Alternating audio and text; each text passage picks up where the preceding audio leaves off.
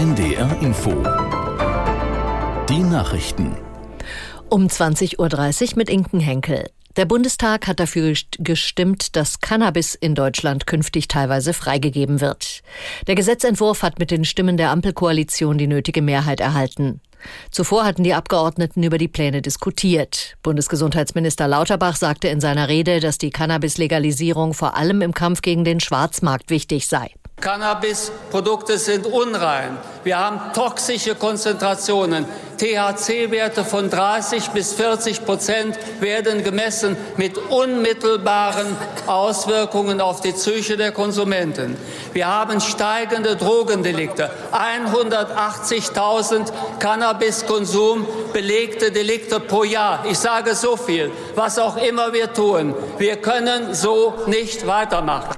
Gesundheitsminister Lauterbach. Die USA verhängen über 500 neue Sanktionen gegen Russland und seine Unterstützer. Laut dem Finanzministerium richten sich die Strafmaßnahmen unter anderem gegen Personen, die mit der Inhaftierung des Kreml-Kritikers Nawalny in Verbindung stehen. Weitere Sanktionen betreffen demnach den russischen Finanzsektor und die Rüstungsindustrie. Bestraft werden auch Personen und Einrichtungen außerhalb Russlands, unter anderem in China, Serbien und den Vereinigten Arabischen Emiraten. Bundesaußenministerin Baerbock hat Russlands Präsident Putin wieder aufgerufen, den Krieg in der Ukraine zu beenden. In einer Rede vor der UN-Vollversammlung warnte sie außerdem davor, die Opfer verschiedener Konflikte gegeneinander auszuspielen. Aus New York Charlotte Voss. Ukraine, Nahost, Sudan, rund um die Welt gebe es Konflikte und viele Menschen würden die Folgen am eigenen Leib zu spüren bekommen, so Baerbock. Moskau setze Lebensmittel als politische Waffe ein, indem es die Ausfuhr ukrainischen Getreides verhindere. Zwei Jahre nach dem russischen Angriff auf die Ukraine bekräftigte sie Berlins uneingeschränkte Unterstützung für Kiew.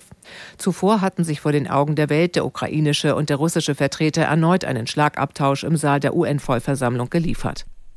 Der frühere österreichische Bundeskanzler Kurz ist im Strafprozess wegen einer Falschaussage in einem Untersuchungsausschuss zum sogenannten Ibiza-Skandal schuldig gesprochen worden.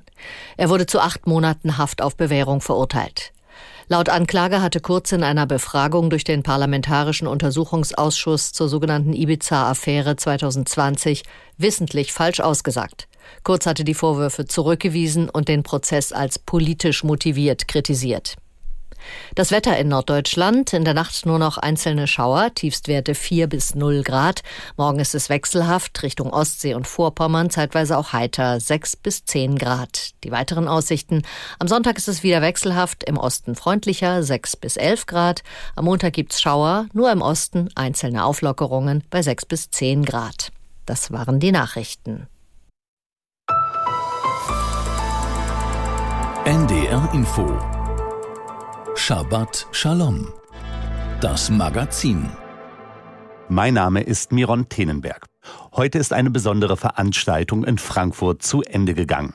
Der Zentralrat der Juden in Deutschland hatte zu einer Konferenz in die dortige jüdische Gemeinde eingeladen.